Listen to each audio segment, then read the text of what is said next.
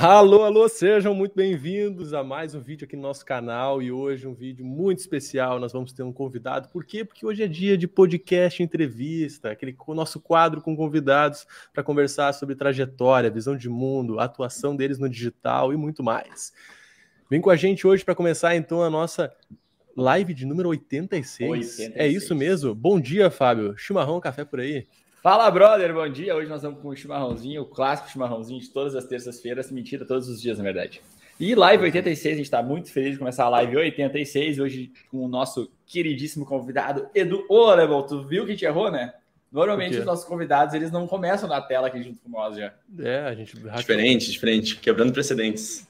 Mas então tá, já, vamos... já, já chama já... Edu. Bom dia. Bom dia, bom dia, tudo bem, tudo certo. Hoje está um dia um pouco mais nublado, um pouco mais fresco. Ontem fez muito calor aqui no Rio Grande do Sul. E hoje tá um pouco mais tranquilo, graças a Deus. Calor é um inferno, né? Vai dizer, calor só gosta Não tá demais, tá né? praia. Não tem. É, não na beira da piscina. na beira da piscina. Galera, vocês que não conhecem, quem é esse cara? Quem é o Edu que tá falando com a gente aqui? Deixa eu apresentar. Vamos conversar então com o Eduardo Albrecht, Albrecht, falando não, um alemão exato, aqui, exato. que é formado pela Universidade Estadual do Rio Grande do Sul, cursa MBA em Marketing, Branding e Growth na PUC e é especialista no assunto de tráfego pago, dominando as plataformas Google Ads, Facebook Ads, sempre com foco em resultados. Já teve passagem por várias empresas como a Doca Commerce, sendo responsável por todas as campanhas publicitárias de tráfego pago lá e análise geral de performance. E é exatamente sobre isso que a gente vai conversar. Tráfego pago na veia, para explicar para vocês o que, que é isso, que porra é essa de tráfego pago que a gente ouve falar tanto hoje em dia, o que faz um gestor de tráfego, é sobre isso que a gente vai conversar hoje. Edu, conta pra gente aí quem é o Edu? Em poucas palavras, assim, resume, resume para quem não te conhece, quem tá chegando aqui, cara, nunca ouviu falar nesse tal de Eduardo Albrecht. Fora tudo isso aí, que foi quem? É. falado já, né? Fora, o Fora tudo isso, tem que pensar em alguma outra coisa. Uh, então tá bom. Uh, sobre o Eduardo, é, sou de família cristã, né? cresci desde, desde pequenininho, desde nascimento quase. Uh, toco piano também, então tenho também uma, uma história com música, que é bem bacana. Eu tento cantar, já, já melhorei um pouco em relação ao chuveiro, mas ainda tem um caminho muito grande, então cantor. é, mas é isso, eu sou uma pessoa bastante tranquila, assim, é, analítico, sou, então isso também casa bastante com a questão de tráfego pago, como a gente vai entrar daqui a pouco mais, né? Você precisa conseguir analisar, você precisa conseguir ter calma, porque você está usando dinheiro, seja seu, seja do cliente, e dinheiro é uma coisa que a gente sabe que pode dar problema, né? Então, você precisa manter a calma quando as coisas não estão indo como você quer. Boa. Uh, mas acho que é isso, assim, de, de forma bem, bem básica. Tá, entrando mais na parte profissional, então. O que, como, que, que tu tá fazendo hoje? Como é que tu tá te virando aí? Tu tá, tá morando? Tá Tô morando em Porto. Aí? Tô morando. Vou dizer, vou te dizer, já vou dizer. Você tá pensando em mudar para Porto Alegre? Você, você quer ir para Porto Alegre? Zona, Zona Sul. Sul. Ah. Zona Sul. Zona... Eu vou dizer assim, eu é acabei me de, de paraquedas. Não, quem dera. Da, de paraquedas aqui, é, não conhecia tão bem a região e tudo mais, só pra, por localização. Eu moro se você conhece Porto Alegre, tem o, Beira, tem o gasômetro Beira Rio, moro mais adiante, perto do Barra Shopping, na, no bairro Tristeza aqui. Uh, é muito legal, cara, descobrir descobri, descobri muita coisa aqui que eu não sabia. É, vou dizer assim, foi um pouco de sorte. Tipo, ah, tô me mudando, olhei alguns lugares, peguei e vim e acabei caindo num lugar super bacana e tal, bem, assim, bem tranquilo, né? Uh, então, recomendo se alguém estiver pensando em se mudar. Tá aí, e, e, profissionalmente, como é que tá hoje? O que, que tu faz aí para ganhar a vida? Então, eu trabalho, como vocês falaram, com gestão de anúncios, né? Então, com clientes é, que precisam, que têm negócios que ou estão vindo para o digital ou que já estão no digital, mas que querem faturar mais, que querem vender mais. Uh, e aí a gente monta estratégias, monta estrutura de anúncio para trazer pessoas, né? Já até entrando na questão de tráfego pago também, para vir. Então, basicamente isso que eu faço para ganhar a vida. Uh, minha família às vezes acha que é tráfico pago. A gente estava conversando antes de entrar aqui no ar sobre uma, uma história que aconteceu recentemente de, de uma cliente, de, de, um amigo meu que foi agradecer, fazer uns stories, tudo mais, divulgar e tal. E, só que ela falou tráfico pago, né? E complicou, mas o que ajudou. E tem uma diferença bem grande, né? Tem uma diferença um pouco grande, um pouco grande. É, mas a gente fala, se a gente pensar que tu ajuda as pessoas a ganhar dinheiro, né? Então, Não, tem umas semelhanças aí. já faz tempo que tu tá trabalhando com isso? Uh, sim, já tem. Eu comecei, na verdade, Uh, o meu início com a parte digital, com a parte de conceito especificamente marketing digital, já tem alguns anos. Foi quando eu montei uma loja online, eu trabalhava com dropshipping, né? Então tinha era aquele famoso sistema, né? Você tem o cliente, você e o, o distribuidor que, que manda. Então, basicamente, nós temos super simples, usava AliExpress, né? A grande pulo do gato estava por trás de encontrar os fornecedores certos, com o tempo certo de entrega, produto e tal. Uhum. Então, a gente tinha esse formato. E ali, era eu e mais um parceiro, um sócio, e aí, basicamente, eu tinha que ficar responsável pela parte de marketing. Né? Não entendia nada. É, comecei a pesquisar, comecei a estudar, comecei naquele basicão de vídeo do YouTube, apertar botão e tal. E, cara, a gente vendia, a gente fazia só tráfego frio na época, ou seja, só para pessoas que não conheciam a gente, e vendia. Tinha uma margem bem elástica também. E foi ali que eu comecei, né? Depois, enfim, as coisas foram evoluindo, eu decidi focar só nessa parte de anúncios, prestação de serviço. Já adianto, dropshipping, pelo menos internacional, é uma dor de cabeça. Nacional é diferente, mas o internacional, se você está pensando em fazer, minha dica é já não faça. Procura nacional, compra o estoque, faz alguma outra coisa, porque é muita dor de cabeça. Então, enfim, é, então é isso que eu, que eu. Foi assim que eu comecei, né? A gente achou um ponto de conexão aí, porque sabia que a gente já fez dropshipping também? É mesmo? Não sabia. A gente, tinha, a gente um, há uns anos atrás, há bons anos atrás, a gente foi sócio junto com mais uma pessoa e tal, e até o nosso pai estava envolvido na questão do mais urbano. A gente tinha um site de compras coletivas. E uhum. aí pegou bem na época que veio o, o Peixe Urbano, Groupon e tal, surgindo sites assim, a gente montou um também. E logo a gente começou a migrar para essa ideia do dropshipping, que muitos sites fizeram isso. Trabalhavam com uhum. compras coletivas e começaram a fazer essa, não importar, né, mas pegar os produtos aqui para distribuir para as pessoas e ganhar nessa parte, né? Então, que ano que foi isso trabalhou aí, bastante isso. Lembra? Cara, isso foi 2009. Nossa. 2009, 2010. Pois é, e olha, olha só, que nessa época aí do, do, Mais Urbano, a gente não trabalhava com tráfego pago, né? Uhum. Eu lembro que nessa época não. aí eu fiz um curso ali em Porto Alegre, que eu não lembro nem que, que empresa que deu o curso. Era no Zona Sul? Só sobre. Não sei, acho que foi, foi centro, na verdade. uh, ela fez um curso pra gente só sobre Google Ads.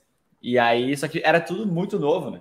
Naquela época lá, pouquíssimo falavam, falavam de, de tráfego, principalmente tráfego pago. Tipo assim, como assim fazer tráfego pago? Né? Como é que vai investir 100 aqui para levar pessoas pro teu site? Como é que tu faz? Que, uhum. palavra-chave tu compra? Tipo assim, era uma doideira. E aí o meu pai, o pai falou assim, ó, tá aqui, vai lá fazer o curso lá para tu aprender esse negócio. E eu aprendi, só que, né, em 2010, o valor que eu dei para isso foi zero. Se eu tivesse entrado de cabeça, tivesse entendido tudo hoje, talvez eu seria o guru dos Ads, mas não, não era a hora, não, não dei tanto valor assim, a gente nem sabia que dá para fazer tudo. E hoje em dia é muito mais fácil, né? E eu até achei legal, do comentou que tu aprendeu no YouTube, né? E aí eu até fiquei pensando assim, cara, é verdade, hoje em dia, essa galera que trabalha com tráfego pago, é, dificilmente veio de alguma faculdade, de alguma coisa desse sentido, né? É, a pessoa uhum. sempre se virou, sempre aprendeu uh, nos YouTubes da vida. A gente tem muito uh, os guias de tanto de Facebook quanto de Google que nos ajudam pra caramba. E aí a galera, tipo assim, só cai de paraquedas normalmente, né? Cai de paraquedas, começa a aprender um pouquinho, começa a brincar ali, brincar, brincar aqui. E quando vê, se tornou um profissional gestor de tráfego aí, cheio de um currículo cheio dos, das palavras difíceis que ninguém entende nada, só para deixar mais bonitinho, na verdade. Sim. E tá vivendo de, de tráfego. Não, e, e eu digo assim, para começar, para a pessoa começar a entender, eu acredito que dá no YouTube sim, apertar botão, essa parte mais operacional. Só que a questão do tráfego, ele, ele vai muito além só dos anúncios. Né? A gente tem é. clientes que querem que a gente faça mágica, a oferta é ruim, o produto é ruim e o cara quer vender muito. Né? Então, acho que para começar assim, que foi lá atrás quando eu comecei, né? que nem eu falei, até tive algum lucro e tudo mais, só que você precisa começar a entender de negócio como um todo. Né? Você precisa começar a entender tudo aquilo que onde entra o tráfego pago. Então, a gente, como gestor, quando chega o cliente, enfim, dependendo do produto, de como é que funciona, você precisa alinhar isso com o cliente. Tá, será que a tua oferta está boa? Será que o teu produto está bom? Né? Então, o gestor de tráfego, a pessoa que faz essa parte, se ele quer conseguir ter resultado, ele precisa entender de negócio como um todo, né? Entender é, qual é a margem que o cliente tem, qual é o custo por aquisição, que é uma métrica que a gente utiliza, né? É, o quanto você paga para cada compra que você para cada venda que você faz. Uh, então, tudo isso é muito importante. Então, eu acho que sim, dá para começar ali, dá para entender de negócio ali, mas acho que em algum momento você precisa pagar o preço. E literalmente digo pagar o preço no sentido de fazer algum curso, fazer uma mentoria, sabe? Entrar num, num ambiente pago, porque é ali onde tem mais o ouro, né? Então, é, acho que chega esse momento na vida de, de, qualquer pessoa, de qualquer gestor, né? Sim. sim. Já que a gente tá falando de gestão, de gestão de tráfego, acho que tem gente que vai nos ouvir aqui, tal, nos ouvindo e não faz ideia. Tá, mas o que, que, que, é isso? Como é que a gente consegue resumir para as pessoas ou fazer uma analogia, mostrar para elas o que, que é gestão de tráfego? Que, como uhum. é que tu uhum. definiria isso, Ido? Tá, eu tenho duas, duas formas bem simples. Uma das formas é gestão, o tráfego, a função do tráfego pago é levar a pessoa do ponto A para o ponto B. Ou seja, ponto A, talvez não te conheça, talvez não conheça teu produto e virar teu cliente. Ou, daqui a pouco ele já está pesquisando pelo teu produto, é uma situação, e levar ela, mostrar, fazer essa ponte até ela o teu produto. Então a gente procura achar a pessoa certa para mostrar o teu produto, né? Então você tem clientes ideais que a gente chama, a gente quer mostrar para essas pessoas para elas comprarem, né? Então basicamente é isso. A segunda agora eu me esqueci, eu comecei a falar primeiro, esqueci da, da segunda, mas basicamente é isso, tá? É levar a pessoa de um lado para o outro e, e fazer com que ela compre, sempre com foco em resultado. Por isso que quando eu falo, a gente fala tráfego, eu sempre falo, cara, é a mesma coisa que tráfego de via, né? De, de estradas, assim, uhum. é a mesma coisa. Pô, Fluxo de pessoas. Via para trafegar. E a gente está falando aqui de um tráfego também, que tu vai de um lugar para o outro, só que no meio digital, né? Falando, pô, é, trafegar e, de um lugar para o outro, dar aquele próximo passo, né? Seguir uma, uma jornada ali dentro e tal, tudo por causa da, da maneira como a gente vai guiando as pessoas com nossos anúncios. E a grande questão é que você paga por isso, né? Então você paga para a plataforma e precisa existir uma, uma coisa muito clara na cabeça de quem estiver assistindo, que é o seguinte: Facebook e Google, por mais que eles sejam empresas de rede social, acima de tudo eles são empresas de mídia. Né? O Google Sim. em 2020 teve, teve uma, uma receita de 100 e, 140 alguma coisa bilhões de dólares com anúncio. O Facebook foi um pouco menos, foi na casa dos 100, milhões, 100 bilhões. Então, é muito dinheiro que está ali dentro e a forma como eles ganham dinheiro. Teve uma entrevista do, do Mark Zuckerberg, dessas clássicas que está no YouTube, 2018, tiveram que depor na frente do Congresso americano. Uhum. E aí o acho que o senador enfim, perguntou para ele, Sr. Zuckerberg, como é que vocês é, como vocês ganham dinheiro se eu não pago para a plataforma utilizar? Aí o Mark dá uma pausa assim, olha, senador, nós rodamos anúncios, né? E as pessoas estão ali dentro navegando, curtindo e elas esquecem. E é o papel do gestor de tráfego fazer aquele anúncio nem parecer um anúncio né, o que a gente chama de, anúncio, de, de anúncios nativos, né, são bem parecidos com a forma de criação de conteúdo ali. Então, o gestor de tráfego ele precisa também entender como que funciona a parte de criação de mídia, é, que, que, tipo de mídia performa melhor, né? Enfim, como fazer performar. Explica, explica melhor o que, que é um anúncio nativo. Acho que boiou agora. Anúncio nativo, o que, que é isso? Então, eu boiei, eu tô aqui pensando o que é. então, é, o anúncio nativo, ele é aquele que parece com a criação de conteúdo orgânica dentro da plataforma. Vou dar um exemplo. Pensa você, você lá é diretor de marketing da Brastemp, por exemplo, de uma grande marca. Quando você está na rede social fazendo anúncio, você está competindo com o irmão da pessoa que está vendo ali, que se formou na faculdade, com um bebezinho recém-nascido da melhor amiga da, da menina que está passando seu feed, você está competindo com tudo isso. Com o doguinho bonito correndo atrás da bolinha. Correndo atrás, enfim. E aí você está competindo ali dentro é, com isso a atenção da sua pessoa tá ali. Você mostra aquela mensagem corporativa, chatona, que o cara já vê que é um anúncio. Quem aqui acorda de manhã pensando, vou ver um anúncio? Que, que vontade de assistir um infomercial da, da Polishop? Ninguém. né? Então, o anúncio nativo, ele justamente parece, ele, ele tem um formato de criação parecido com o que as pessoas já estão fazendo, que os seus parentes, seus amigos estão fazendo. Aquele vídeo, formato de selfie, conversando nos stories, é, aquela foto no feed que é uma pessoa, talvez sem imagem gráfica e tudo mais. Então, de modo geral, ele tende a performar melhor. Né? Não é uma, uma regra, e aí precisa fazer testes, uhum. mas de modo geral a gente tem percebido isso ultimamente. Né? E, e é esse legal. é o melhor anúncio, né? Esse anúncio aí que tu consegue mesclar ele no meio das redes sociais da galera e a galera passa, passa pelo anúncio, vou botar entre aspas, passa pelo anúncio e não vê que é um anúncio, esse é o melhor anúncio. Tem que é. ter uma maneira de chamar atenção e tal. Até eu tava lembrando agora, tem um, um a Samsung está batendo muito forte, novamente, em cima das câmeras deles, né? Com aquele default que eles lançaram e tal. Você já viu os anúncios que eles fizeram agora, estilo Reels, assim? Não, que... acho que não. Acredito que eu não tenho isso também. Então fica aí de tema de casa. Então, quando acabar a live, vocês entrarem no YouTube, digitar Samsung comercial S, é, Z Fold, que vai aparecer provavelmente, que é o, o mais clássico que tá aparecendo pra caramba. São dois, dois um, um casal saindo do metrô, assim, subindo a escadinha, assim, eles ué, tocando uma cornetinha no fundo, assim, e aí ele pega o celular, olha, e aí acontece uma coisa e tal. E aí eles correm para lá, correm para cá, correm da polícia, se eu não me engano, e eles caem no metrô de novo, e quando eles eles sobem a escada de novo. E aí começa uhum. de novo, entendeu? E aí eles entram no loop, assim. E aí é, é, numa, é, em trocas de reels e tal, umas passadas, e a outra que eles têm que estão fazendo bastante coisa, é com o celular, tipo, com algumas telas na mesa, assim, e aí o cara vai. Um bonequinho vai passando dentro das telas dos celulares, assim, né? Como se as coisas estivessem interligadas, assim mostrando a tecnologia deles e tal.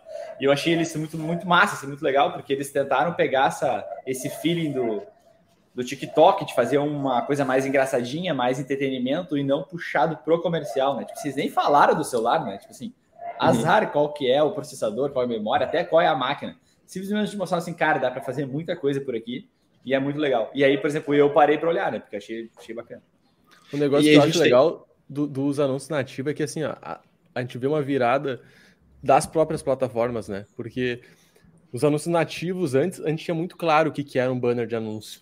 Antes tu entrava, nem, nem tinha Facebook, Instagram e tal, mas o próprio Facebook também, assim, diferenciava, assim, né? Pô, tu ficava escancarado o que era um anúncio, né? Era uma coisa separada. Os próprios sites, quando a gente entra e vê os bannerzinhos do Google AdSense lá, né? Do Google e tal, uhum. ainda fica, né? Escancarado, assim, pô, isso é um banner de anúncio. Mas a gente começa a ver essa virada já pra, nas próprias plataformas trazendo para os próprios tipos de conteúdo que ela permite a gente fazer, ali vai rodar os anúncios também. Então, as próprias plataformas já começam a colocar assim, pô, tu vai fazer exatamente o que tu criaria aqui dentro, só que tu vai uhum. pagar para distribuir esse formato aqui, né? Então, ela já começa a incorporar no meio ali para que pareça uma coisa meio contínua e a gente nem perceba que é anúncio. E aí entra esse lance que o Edu falou também, tá? Então a gente também tem que já usar essa lógica aqui para criar no formato que as pessoas estão consumindo. Né? Se as pessoas consomem lá, por exemplo, selfies, se as pessoas têm stories com perguntinhas, a gente pode criar anúncios nesse formato, para que justamente Sim. as pessoas sigam o fluxo ali, né, e nem percebam que estão sendo envolvidas com anúncios. E tu sabe que eu acho que no futuro, breve assim, mas ali na frente, cada vez mais difícil a gente vai identificar o que está sendo pago e o que não está sendo pago. Porque as coisas vão, sabe, vai se tornar assim praticamente a mesma coisa. Qualquer pessoa vai pagar. Qualquer pessoa vai publicar algo. Hoje já é assim, né? No Instagram, qualquer um pode entrar ali e impulsionar qualquer coisa. Mas eu acho que isso vai se tornar cada vez mais complexo para frente. Tu não vai mais conseguir discernir as coisas. Simplesmente é um monte de conteúdo. Tem gente que está entregando orgânico, tem gente que está pagando, e tu já nem sabe mais o que, que é o que. Pode ser, Sim. pode ser. E, e tá tudo num ponto, né, que, que eu achei muito interessante, que já escutei várias pessoas reclamando, que é o seguinte, as pessoas ah, ah, cada vez mais vai parecer com orgânico. Quando você fazia, tinha uma distribuição às vezes grande no orgânico, sem pagar, cada vez, cada vez mais você vai ter que pagar. Né? Isso é uma coisa que acontece com praticamente todas as plataformas. Facebook, uh, sei lá, 2012, 2013, tinha um alcance orgânico gigante. Hoje, uhum. você tem uma fanpage no Facebook, é hilário até. Né? Então, só que o que acontece? A galera esquece que a parada é grátis. Você tem hoje a, a possibilidade de começar a construir um negócio de forma gratuita, bem dizer. Você pode ter uma loja online, onde tem dias de teste grátis, às vezes tem algumas que até uns planos gratuitos, basicão, mas para começar, você consegue criar um perfil no Instagram, começar a gerar um conteúdo de valor ali, distribui para sua rede, né, seus, seus, amigos, seus familiares. Se o conteúdo for bom, ele vai se espalhar, você vai tendo. Então, assim, as pessoas reclamam, pô, mas eu, eu posto e não alcanço ninguém. Ok, mas é grátis, sabe?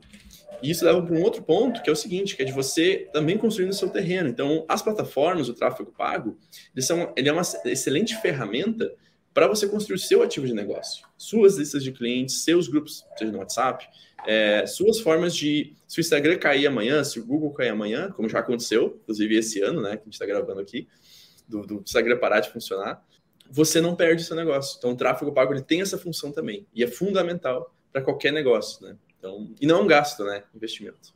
Agora que tu falou do, desse negócio de graça que a gente está acostumado, na verdade, né? A compartilhar algo e alcançar várias pessoas ao mesmo tempo e tal, isso já se tornou cultural. Tipo assim, ah, eu quero fazer, quero postar uma foto, mostrar para todos os meus amigos eu sei o que eu faço. Antigamente, as pessoas não conseguiam fazer isso, né? Qualquer empresa que quisesse compartilhar, criar uma campanha, cara, botar uma imagem em algum lugar, falar sobre algo para mais pessoas, para uma massa maior, ela tinha que pagar para fazer isso. E hoje em dia a gente não precisa. Então é, é, é muito de encontro a isso. Cara, as pessoas a gente acostumou. A gente quer que tudo seja de graça, né? E aí as pessoas a gente reclama. Ah, eu tenho 200 seguidores e quando eu faço uma postagem só 10% vê.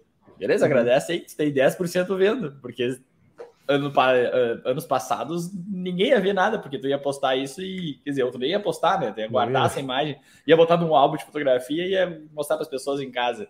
E hoje em dia tu consegue jogar isso em algum lugar e as pessoas verem, comentarem, compartilharem. lembrei disso agora, Fábio, falando, a gente estava até conversando sobre isso antes da live também. Inclusive, acho que a gente tem que começar a gravar antes da live, porque também surge várias, várias coisas interessantes. Olha e a gente está falando justamente sobre custo de anúncio, custo de impressão. Por mais que tenha ficado cada vez mais caro anunciar, ainda é muito barato. Estava falando de uma cliente que ela faz panfletagem, tem um, um pub, café e tudo mais.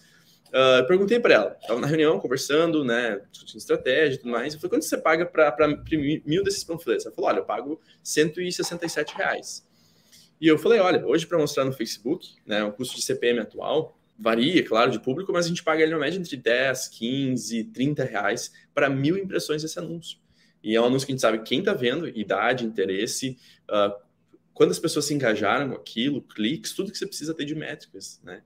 Então, é, a gente está muito mal acostumado, a internet está muito, muito, muito, muito no começo, ainda tem muito espaço e ainda é muito barato comparado a, a mídias físicas, né?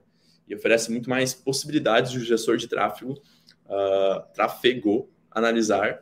Então, realmente é um universo sensacional. Não, o, de, o de, de, tráfego também, na verdade. De tráfego também pode anunciar. A gente vai ser nicho black, né? Sei lá. É. Quarta-feira de manhã a gente faz uma live para sair das terças-feiras de manhã. Só, só de tráfego. Só de tráfego. Só deep web. É. E tu sabe que tem um. Esses dias eu tava ouvindo um cara, agora não vou lembrar quem, mas o cara falava que hoje é muito. Todas as nossas ações, assim, com relação à parte de comunicação e no digital e tal, é baseada no feedback, ciclos de feedback. Eu achei muito massa isso, assim. Uhum. E aí agora tô falando essa parte do tráfego, pô, quando a gente roda um anúncio, a gente tem dados, né? Que voltam pra gente. Então é bem nesse lance do feedback que a gente tem. Por exemplo, a gente roda, né? Se eu distribuísse anúncios panfletos por aí como é que eu ia saber, ia ter um feedback da minha ação com as uhum. pessoas que foram no meu estabelecimento, que chegaram lá, né, que foram comprar. Mas no, no, digital a gente tem muito mais do que isso. A gente não tem só o feedback do que das ações que foram feitas pelas pessoas a partir do que eu distribuí de anúncio, mas de toda o que a plataforma nos traz de dados, né? Então ela vai dizer, pô, foi distribuído para tantas pessoas, tantas pessoas clicaram, tantas pessoas viram, tantas pessoas. Ele vai te trazer muitos feedbacks de dados para que tu possa analisar isso. Então, esse cara estava falando exatamente sobre essa, essa volta que a gente tem que olhar hoje, porque a gente recebe feedback constante de tudo que a gente faz, no digital, principalmente, né? E aí eu achei muito massa, mas, cara, tudo que, que a gente faz no digital é baseado no feedback. É aquilo que a gente faz e o que retorna pra gente. Sim. O que retorna pra gente é muito importante pra gente poder analisar, melhorar e, enfim, ver o que a gente vai escalar, o que a gente vai botar mais grana, né? E aí conecta com, com aquilo que eu comentei antes, é, da questão do YouTube. Você pode aprender, você pode começar a aprender tráfego no YouTube, apertar botão e tudo mais. Mas essa parte analítica, essa parte estratégica, que é o pulo gato, que é você conseguir entender aqueles dados, você interpretar aqueles dados. Né? E aí você precisa pagar o preço de fato, você precisa aprender para isso, você precisa literalmente pagar, estar em ambientes onde vão te proporcionar aprender mais sobre isso, né? E, e, e isso é a questão. Para quem serve o tráfego pago, Edu? Para que tipo de empresa, que tipo de negócio que deveria investir em tráfego pago? Todos. Na verdade, todos não. Todos, essa é a resposta errada. Todos aqueles que estão dispostos a crescer. A pagar o preço por isso. Pera aí, Tem... deixa eu... Vamos, vamos mudar aqui. Anotar. Vai, Edu, fala de novo aí. então, todos aqueles que, que, que estão dispostos a pagar o preço e crescer. Porque um dos erros muito comuns quando a pessoa começa como gestor de tráfego, falando especificamente para quem quer ser profissional da área, é querer pegar qualquer negócio. E você precisa conseguir, claro, com o tempo, né? No começo você pega e tal, mas com o tempo você discernir qual que é o cliente que de fato vai crescer. Porque o teu cliente ideal não é só aquele que te paga mais, é o que te paga mais e que não te dá tanta dor de cabeça. Porque você pode pagar, o cliente pode pagar bem, tem um ticket alto, mas, cara, ele despende tempo demais da tua empresa, ele afoga outros resultados que você poderia ter. Então, é, é para aquelas empresas que entendem que isso é um investimento e que querem crescer. Então, o tráfego pago serve para elas. Por isso que eu acho que não é para todo mundo tu, tu viu, olha que interessante isso aí. Então, tu tá dizendo pra gente que o gestor de tráfego, quando ele amadurece um pouco, ele entende um pouco melhor os cenários, ele consegue também ver que tipos de cliente, que tipos de negócio ele de fato vai conseguir gerar valor. Né? Uhum. Então, assim, é muito uma, uma questão de tu ver que o mercado ele vai se tornando. O mercado como todo vai se tornando mais complexo, porque as próprias relações vão se dando assim, tá. Eu quero fazer gestão de tráfego para as empresas, mas também, cara, eu quero pegar empresas que eu vejo potencial. Porque senão eu pego qualquer um ali e eu vejo, cara, o produto do cara é ruim. A, a, é. mensagem é ruim, a comunicação é ruim. Eu não vou fazer milagre. E falando você milagre... Porque o cliente... Porque o, o, a empresa é o filho do cliente. Ele não vai... É que nem você não vai dizer que seu filho é feio. Seu filho nasceu, ele se pergunta, você vai dizer que criança feia. Você não vai dizer isso, né? Mas, e a empresa do cara também, ele não vai muitas vezes ver a falha na comunicação que ele tem, a falha no produto. Ele vai botar a culpa do gestor. Ah, o cara fez errado, o cara não fez bem. E o produto é uma droga, entendeu? Então... E, e, e, aí isso é legal porque isso, isso, é um dos papéis, né, do gestor, assim, ele apontar para a empresa que, ó, a gente tem aqui todo o funil, até pode falar mais sobre essa questão de funil e tal, mas a gente tem aqui o passo a passo as minhas as, as primeiras partes aqui a gente está rodando muito bem e aí mostrar isso através de números, mas tem uma parte mais embaixo aqui que está muito ruim. E essa parte aqui está dependendo do quê? Do processo lá de venda no final. Então talvez o produto seja ruim, o processo de venda seja ruim, a comunicação ali seja ruim, né? Alguma coisa na pontinha está sendo ruim. Então, um, acho que um dos papéis do gestor de tráfego também é mostrar isso para o cliente, né? Uhum. Ajudar ele a enxergar isso. Pô, cara, a gente está rodando as primeiras partes, está funcionando. Só que está ruim a parte final. Porque a gente vai ser cobrado por isso, né? Exato. A pessoa vai olhar e vai falar, cara, eu não estou vendendo. E aí tu vai ter que mostrar para ela, não, mas calma aí. Olha só essas primeiras etapas aqui que a gente está cuidando aqui, o quanto está dando de, de, sucesso nessas etapas aqui. E o problema está aqui na pontinha final, né? Tu, tu enxerga dessa forma também? Total, eu enxergo, passo bastante por isso. E até, inclusive, ia comentar a respeito do que você falou, que eu acredito que essa seja a evolução do tráfego pago, né, pensando nos próximos, no futuro, nos próximos 15, 20 anos, é, e do próprio gestor também na carreira dele, né, pessoa que trabalha focado nisso, que é, é, é essa amplificação dos serviços. Como que você vai fazer o cliente vender? Então, beleza, a gente tem a especificidade de anúncios, né, e como a gente consegue se tornar também uma assessoria de venda, de certa forma, ou ir além o cliente, eu já tive clientes virar para mim e falar, cara, teu trabalho é muito bom, é, o teu suporte é bom, blá, blá, blá, só que a gente não está conseguindo vender, está passando por questões financeiras, a gente vai conseguir continuar. Então, você gerar valor também vai ser bom para você mesmo, obviamente, né? Então, vai conseguir botar mais dinheiro no bolso e, e enfim. O que, que o gestor pode entregar além? Como é que ele pode fazer uma análise desses leads? Então, também cobrar do cliente, e aí que entra a questão que eu falei antes de pessoas que querem crescer, você precisa cobrar o cliente. Você precisa chegar no cliente e mandar real. Fala, meu, você precisa fazer uma lista de contatos que chegaram, colocar por que, que esses contatos, é, por que, que não foi, separa em categorias, depois o gestor coleta esses dados, faz uma análise e analisa com o cliente. Ó, esses leads aqui, de fato, eram frios, não perfumaram bem, X%. Só que a gente tem esses 70% aqui, onde a conversa fluiu, tudo foi, e alguma questão de oferta, de atendimento, que a parada não, não fechou, que não fluiu. Então, o gestor fazer esse papel e além, vai ser bom um caso para ele também, como eu disse antes, né? Então, eu vejo dessa forma, né, uma evolução e além, e são processos na, na, na, carreira, de certa forma, né? E, e eu acho que o, lance do, do, gestor, assim, trabalhando com performance, que normalmente a gente fala, né, pô, o gestor vai trabalhar com performance, ele tem que gerar resultado. É mais ou menos a mesma coisa que pensar o marketing e não pensar que o marketing tem que gerar mais vendas, né? Pô, o marketing tem que gerar mais vendas. É isso que importa no final. Ele pode fazer ação de branding, ele pode fazer umas campanhas bonitas, ele pode fazer uma série de coisas mas no final ele está tentando gerar mais vendas para a empresa. É isso o foco dessa área, né? E quando a gente pensa na gestão de tráfego, eu acho que também vai se tornar complexo, porque é isso, o gestor de tráfego ele é cobrado pelo resultado final também. Ele é colocado né, no processo e pensado assim, pô, eu tenho que vender mais. Então, essa preocupação, Edu, que tu está falando assim, pô, ele vai ter que saber apontar lá no final, analisar e mostrar para o cliente, está se tornando, acho que uma coisa assim, ele vai ter que saber fazer isso porque ele precisa gerar valor no final. Só que o valor no final depende muito do cliente, depende do produto, depende do que, como é que é o processo de venda ali no final e tal. Então o gestor de tráfego ele vai ter que conhecer isso aqui para poder dizer, ó, oh, cara, tu precisa melhorar isso e tal. Então essa parte que tu falou de, de ser um, quase que um assessor, né, nessa parte toda, eu concordo, sabe? Eu acho que essa, é, eu, eu acho que a profissão do gestor de tráfego ela vai mudar muito nos, nos uhum. próximos anos, assim. Vai, eu acho que talvez ela até se desmembre, sabe? Gestor de tráfego virou uma coisa já separada, né? De, por exemplo, antes tudo era social media, era a mesma coisa, botava o cara lá para uhum. cuidar das redes, era o cara que também fazia anúncio, era tudo igual, assim, tudo a mesma coisa. Aí já, já houve esse desmembramento, assim, não, calma. Social media cuida das redes lá, pensa na questão das redes sociais. A gente vai ter o cara que vai só gerir o tráfego. Hoje a gente já tem falando sobre copywriters, né? Então os caras que vão pensar só na parte de redação, de texto persuasivo. Então a gente já vê esse desmembramento. E eu acho que no gestor de tráfego, daqui a um tempo, vai ver, haver desmembramento aqui dentro. Sabe, o cara que vai, vai ter que cuidar um pouco mais do funil, dessa parte de análise e tal ali, que na verdade hoje já tem, né? Se tu for olhar assim, pô, já tem o cara que faz só a parte de, de análise, analíticas, cientista de dados, tem vários nomes que os caras dão, assim, uhum. mas a gente ainda coloca meio, meio, meio no mesmo saco, assim. Mas essa eu entendo. complexidade toda, é, eu, eu, eu acho muito legal a gente falar sobre essa complexidade, porque quando a gente entra no Google, entra, entra no Facebook, principalmente Facebook barra Instagram, que ele aparece um botãozinho azul embaixo dos posts, assim, clica aqui e impulsiona esse anúncio, como se isso fosse a coisa mais fácil do mundo.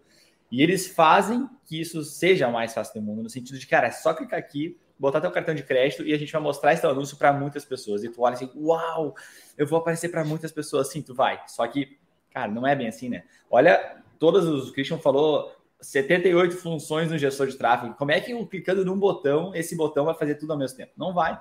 A função que ele está te vendendo, ele vai, ele vai fazer, ele vai entregar para mais pessoas. Só que isso não é nada, né? Se não, cara, mostrar para mais pessoas do anúncio é, sei lá, é botar uma loja de, de alguma coisa que não faça sentido num shopping, por exemplo. Agora eu não uma ferragem. Uma ferragem. Nossa, sensacional. Botar uma ferragem no shopping, tu não vai encontrar uma ferragem no shopping, não faz sentido. As pessoas não vão ir no shopping comprar uh, equipe, ferramentas e etc. Passando na frente, assim, que alicate bonito, vou comprar. Ué, vou comprar. Cara, tá, talvez possa, sim, cara, talvez possa, talvez funcione para algumas pessoas e pouquíssimas, na verdade, né? Mas enfim, não faz sentido. E então isso que é legal a gente falar, porque o gestor de tráfego tem hoje essa função de conseguir encontrar as pessoas certas, colocar os anúncios nos lugares certos e levar as pessoas para os links certos, né, para os lugares certos no, no sentido de, de, destino final. E isso não precisa ser necessariamente um destino de conversão ou de venda. Isso é legal uhum. também, né? Não sei se a gente vai entrar a falar sobre isso agora, mas a gente vai falar um pouquinho depois sobre funil de venda, funil de conversão, e a gente vai falar um pouquinho sobre essas etapas. Mas com calma, vamos organizar isso aqui. O que vocês têm que entender agora é que tráfego pago é para todas as empresas, não importa, porém a gente tem aqui um detalhezinho que a empresa tem que crescer, tem que estar tá querendo crescer, né? Ela tem que estar tá querendo Pagar investir de um lado e, cara, vai, vai crescer. De parar de depender do boca a boca, desse só desse orgânico. Deixa eu fazer um gancho aqui. Deixa. A gente está falando bastante da função do gestor, né? E o Edu é um gestor. Cara, o cara é um gestor de tráfego. Edu, eu quero saber aqui qual é a rotina de um gestor de tráfego? Como é que o gestor de tráfego a rotina, organiza... a rotina de um gestor, o... né? Tipo assim, é um gestor, pode falar de qualquer um, não precisa falar necessariamente de ti. ah, tá, tá. Não, não, não. não, não. Agora não, não, pegadinha aqui. Não, não tem pegadinha. Eu quero ouvir a rotina do Edu. Eu quero que ele fale pra gente aqui qual que é a tua rotina, Edu. Como gestor de tráfego, mas como pessoa. O que que tu faz, uhum. assim, na tua rotina? Como é que tu organiza o teu dia inteiro para conseguir ter uma boa produtividade? É muito louco, porque quando... Mais pro começo, né? Quando eu comecei, uh, tinha muita questão de não ter muito horário. Então, assim, cara, era cliente que mandava mensagem sábado de noite. Eu lembro até hoje, indo pra uma festa de um amigo de aniversário, nove e meia da noite, esperando o Uber chegar e respondendo o cliente, né? Com o tempo, essa rotina foi ficando um pouco menos louca. Eu, eu tentei, comecei a analisar o porquê disso, eu comecei a perceber, conforme eu fui ganhando mais experiência, fui ficando melhor na técnica né, da gestão de tráfego, enfim, meu conhecimento, na prática, eu também fui lidando melhor com os clientes, eu fui conseguindo matar problemas que antes escalavam, que acabava né, passando, e hoje eu já consigo matar pela raiz. Então, hoje minha rotina é mais tranquila nesse aspecto. É, mas, assim, eu procuro ter alguns. Quando a gente trabalha com online, não tem muito horário. A gente pode cair nessa armadilha de não ter muito horário para as coisas, o bem ou o mal. Então, eu procuro ter algumas rotinas. Então, acordar, tomar um banho, fazer o café. Né? Comprei recentemente uma cafeteira, criei vergonha na cara, comprei uma cafeteira. Eu gosto muito de café, né? tô sempre. Que, que cafeteira tomando. que é? Cafeteira é a mais normal, baratinha. Comprei na Black normal. Friday. Primeira Black Friday de adulto, comprei só coisa assim que precisava, né? Uh, cafeteirazinha normal, mais baratinha, porque eu tomo café de balde. Então, assim, para mim tem que ser o cafezinho preto, Boa. sem açúcar, senão é prejuízo, né? E então, acordar, tomar um banho, fazer o café, né? Uh, nem sempre eu consigo ter a disciplina de ler de manhã, ler a Bíblia, por exemplo, mas de modo geral é uma prática que eu procuro ter. Tenho tentado também ter momentos quietos, então assim, de sentar sem celular, sem relógio, sem fone de ouvido, é, sem nada. E pensar. Bah, é, gosta dos gadgets, né? Eu gosto, eu gosto, eu gosto dos, dos negocinhos. É, então é um desafio muito grande, que, que dá medo até, de certa forma. Você parar, você, tenta você hoje agora, né, parar aqui, sentar e ficar 10 minutos sentado, sem nenhuma interação. É um desafio muito grande. Só que muitos dos problemas e das ideias surgem, a solução dos problemas e das ideias surgem nesses momentos. Você para e deixa sua mente viajar, deixa sua ideia fluir. Então eu tenho procurado é nos momentos de relaxamento, né? Porque é, é ali que eu... às, vezes, às, vezes, às vezes não é nem relaxamento, às vezes é você tá ali ativamente buscando a solução de um problema, mas você tira os estímulos, você deixa sua mente só fluir, sabe? Conectar as ideias, né? Do que você lê, do que você escuta e tal. Então, eu tenho Vamos ficar 10 minutos agora, a gente aqui só se olhando e respirando. Se olhando.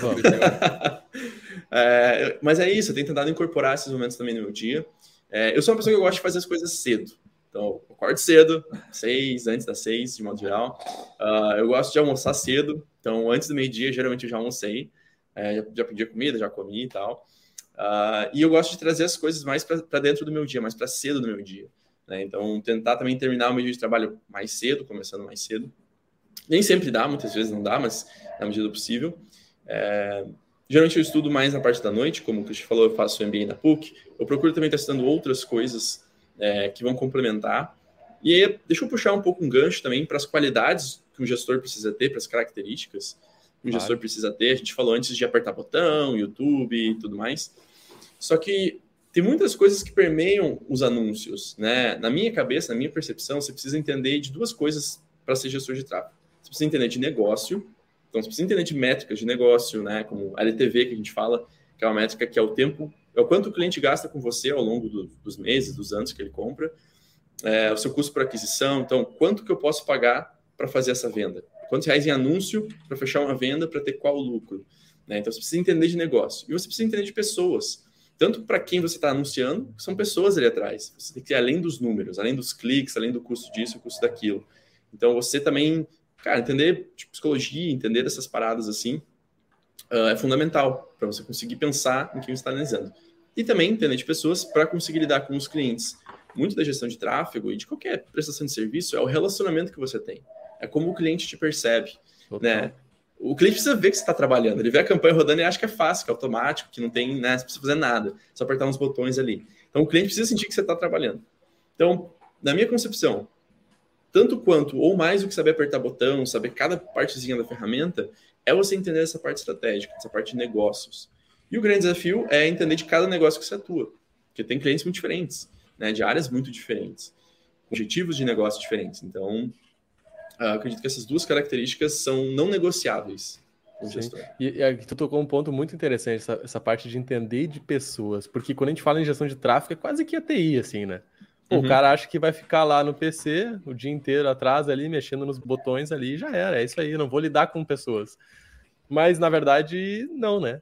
Se o cara quiser realmente ser um gestor de tráfego porrada, ele precisa entender de pessoas. E entender de pessoas, cara, não vai fazer isso paradinho atrás do computador, só apertando tecla.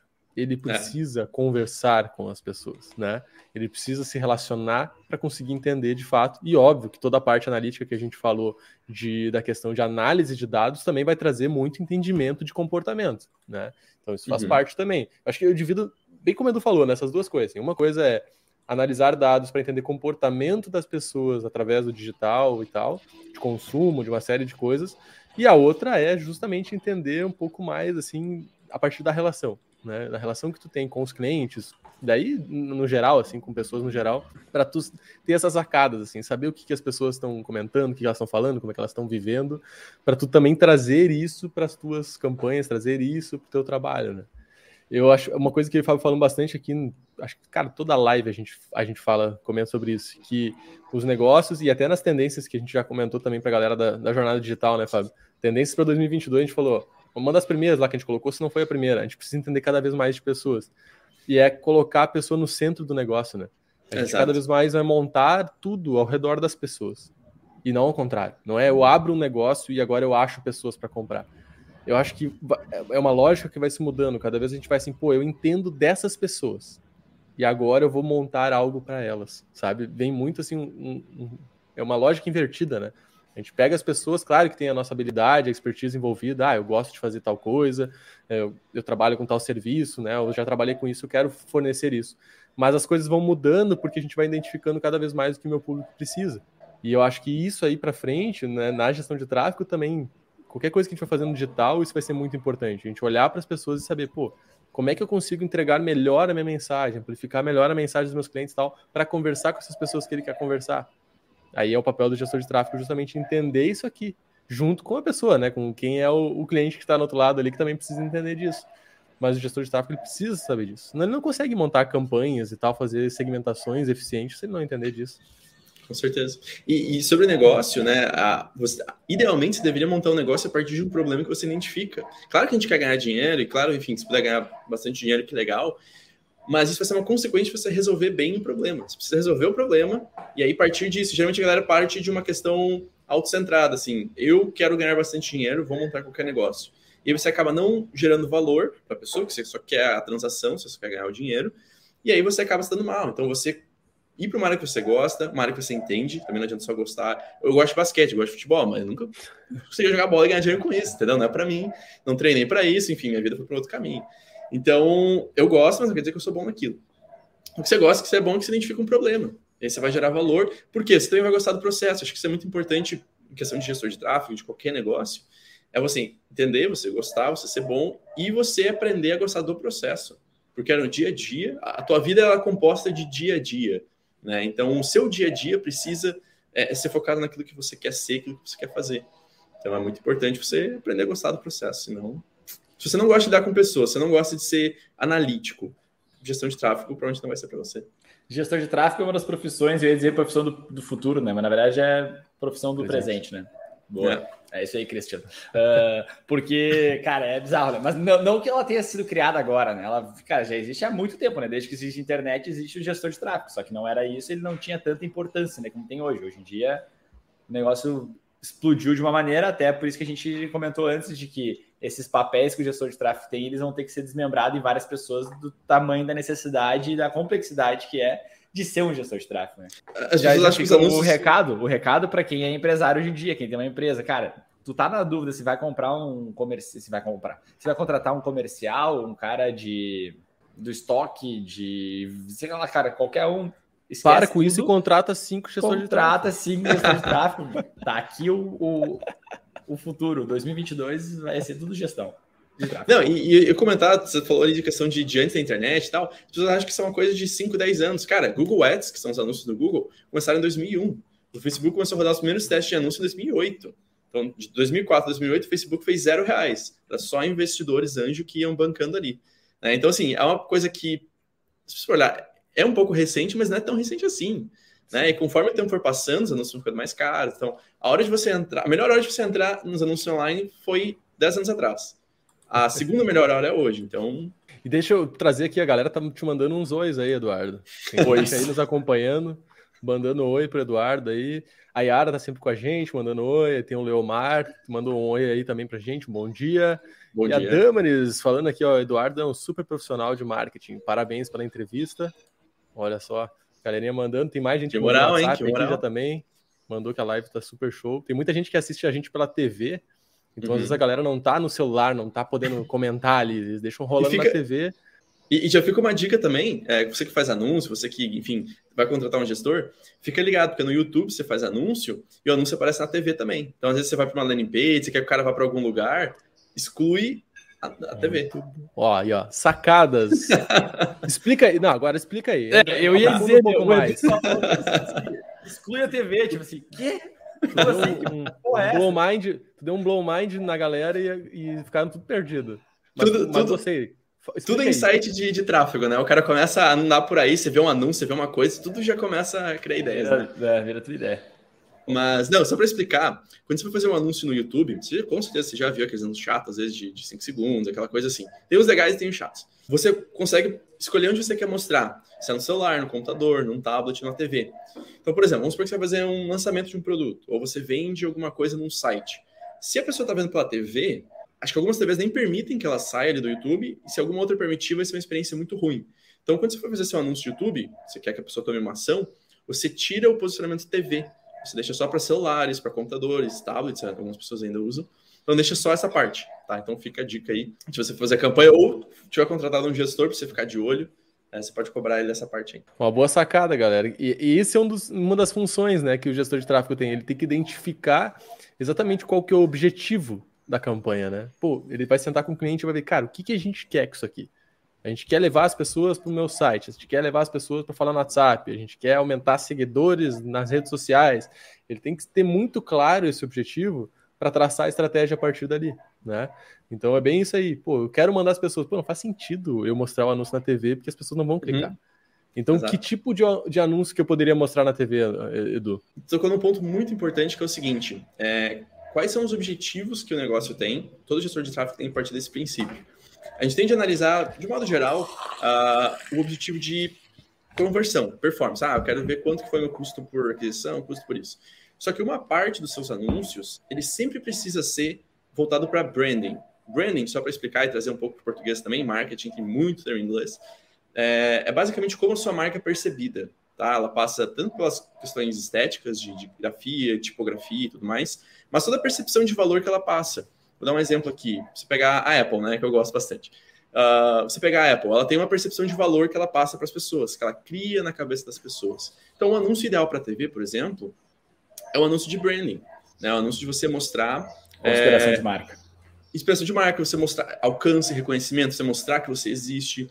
Né? Então, talvez vai ser um comercial para ilustrar isso, mais parecido com aqueles uh, comerciais da Coca-Cola de Natal, que ela joga na, lá na Globo, né? paga no Zafari, é, que é o exemplo mais local, né? O Zafari é a rede de mercados aqui. Então... Cara, já fica aqui meu parabéns ao Itaú, porque esses dias eu vi uma propaganda Duca e eu olhei assim, cara, olha essa propaganda do Zafari. E aí quando eu vi era do Itaú, eu pensei assim, então.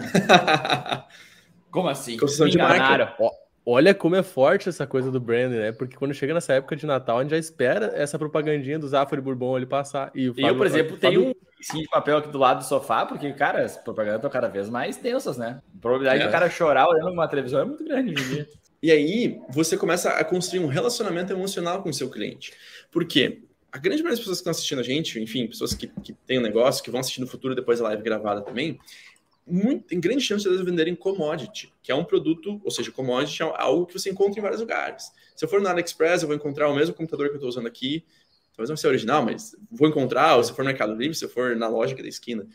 Então, você consegue criar essa separação a partir dessa percepção de valor, a partir dessas campanhas é, de branding, de, de, distribuição de marca, distribuição de conteúdo.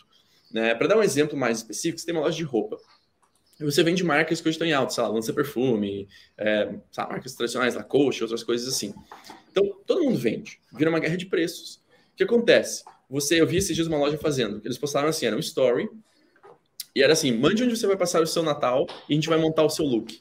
Aí tinha lá, Juliana Internacional, aí tinha Casa da Sogra, eles só botavam um olhinho, assim, emoji. Tinha um que era com a minha esposa, e, acho que era minha esposa e minha cunhada que me desejam, uma coisa assim. E aí os caras davam uma, uma brincada, né? Botavam lá uh, umas roupas mais específicas e tal. Então, você consegue sair desse lugar comum e vender o seu produto. Então, é uma loja que te passa dicas de moda, como cuidar das suas roupas, né? Então, você... E você pode potencializar isso com o tráfego pago, distribui esse conteúdo, faz as pessoas se engajarem tem uma coisa muito legal que, que eu gosto de falar, assim, que não sou eu que falo, na verdade, tem vários caras que falam isso, mas eu gosto de trazer isso, que é a questão de que investimento em branding, em marca, serve para tu diminuir o CAC. Total. Sendo total. Bem, bem prático, assim. O que, que é o né? CAC? E é bem interessante isso. Tá... CAC é custo. Eu vou ser entrevistador agora. Vai. Explica para quem está assistindo aqui hoje de manhã. Vou mudar é o, o Edu de lugar. Vamos lá. CAC é custo de aquisição de cliente. Toda vez que a gente vai ter um cliente novo para o nosso uhum. negócio, a gente tem um certo custo para adquirir esse cliente. Se eu invisto em marketing, estou botando mil reais por mês e está vindo dois clientes para mim novos, eu estou gastando 500 reais por cliente, uhum. certo? Então eu estou tendo um custo de aquisição de 500 reais. Se eu vendo depois um, um contrato de um ano para esse cliente de 10 pau por mês, pô, eu estou pagando muito barato, né? Mas se eu estou vendendo é, umas roupas só para esse cara e eu estou faturando com ele 200 reais só, daí eu tô pagando muito caro, pô, tô pagando muito mais 500 reais para ter um cara que vai me gastar só 200. Então, uhum. enfim, trazendo uma, uma ideia assim de CAC, a gente, é sempre a gente vai fazendo essa relação, assim, de quanto o cliente também vai deixando a gente para saber se o CAC tá bom ou tá ruim. E quando a gente investe em marca, o que acontece? A médio e longo prazo, a gente vai diminuir esse custo de aquisição. Porque se eu tenho uma marca forte, como a gente falou agora, de Zafra de Bourbon, de Coca-Cola, de Itaú e tal, são marcas, são marcas grandes, né? negócios que investem muito em marca, em valor de marca.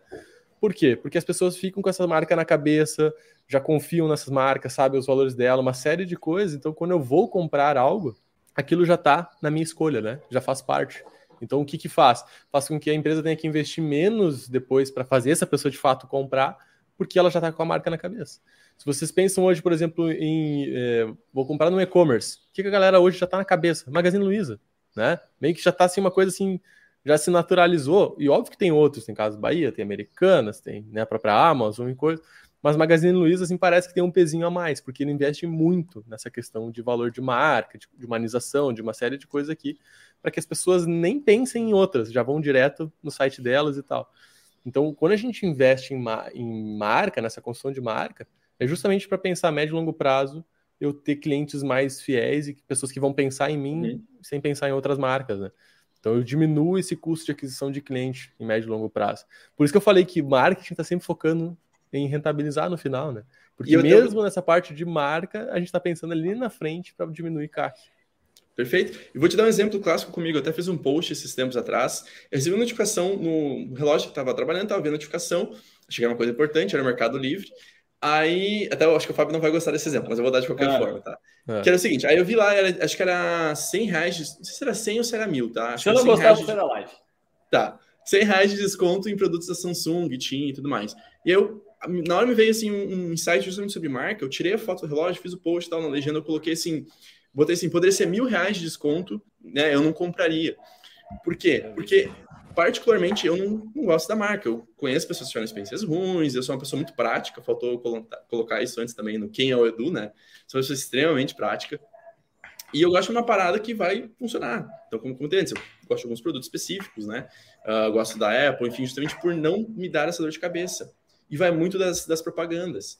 É, a Apple ganhou prêmios com uma, uma, série de propagandas que rodaram no começo dos anos 2000, até ali 2007, que era PC versus Mac. Então você bota lá PC versus Mac, propaganda, no YouTube você vai ver. Que eram dois caras e eles faziam essas comparações. É, era entretenimento, era engraçado. Se você botar, você vai ficar assistindo várias lá em loop, que é muito bom. Uh, e era eles falando. E só que assim, era um ataque suave ao PC, à Microsoft, ao Windows, né? Mas era isso, era o PC que chegava, eles estavam conversando e o PC começava a repetir a mesma frase. Porque o PC ficava reiniciando, dando, dando problema, não sei o que e tudo mais. Né? E ali se percebeu, o Mac era o cara descolado, o cara jovem, o PC era o cara de terno, gravata, né? naquela época era muito associado ainda com negócios e tudo mais. Essa questão de marca, você vai criando essa imagem na cabeça das pessoas. Se você é pequeno, você também pode fazer isso. Né? Você consegue começar a anunciar com seis reais, né? um dólar por dia. Não é o que a gente recomenda. Mas se você colocar 10, 15 reais por dia para rodar um vídeo seu dando dica de moda, sabe? Com a sua loja de roupas no fundo e tal, essa bola começa, essa bola de neve começa a girar em algum momento e a parada funciona. Então, dá, já que tu tá dando umas dicas, que dica tu daria na, nessa questão de divisão? Porque é uma coisa muito, muito recorrente que as pessoas nos perguntam assim, tá, eu tenho uma grana para investir. Uhum. Como é que eu divido essa grana nesses tipos de anúncios que a gente pode fazer? Por exemplo, isso que a gente está falando agora, distribuição de conteúdo. Dicas práticas com o Edu. Em venda. Com o Edu. Como é que tu dividiria essa grana assim? Uhum, perfeito. Então, o primeiro passo é você definir qual plataforma você vai anunciar. Tá? A gente tem várias, eu vou aqui diminuir para Google e Facebook. Tá? Então, Google Ads são aqueles anúncios que você vê quando você pesquisa alguma coisa no Google, no YouTube, é, você está num site de notícias, você vê, conheça os sete famosos que tomaram essa pílula e emagreceram da noite para o dia, essas coisas assim, tá? Uh, então, você vai definir qual é o meu produto? As pessoas estão pesquisando ativamente por ele, ou o meu produto é um produto de desejo? A pessoa bate o olho, ela vê e ela precisa comprar aquilo. Então, pense nisso, tá? Uh, Google, a pessoa está pesquisando ativamente por isso. De modo geral, tá? A grosso modo. Só para a gente facilitar aqui.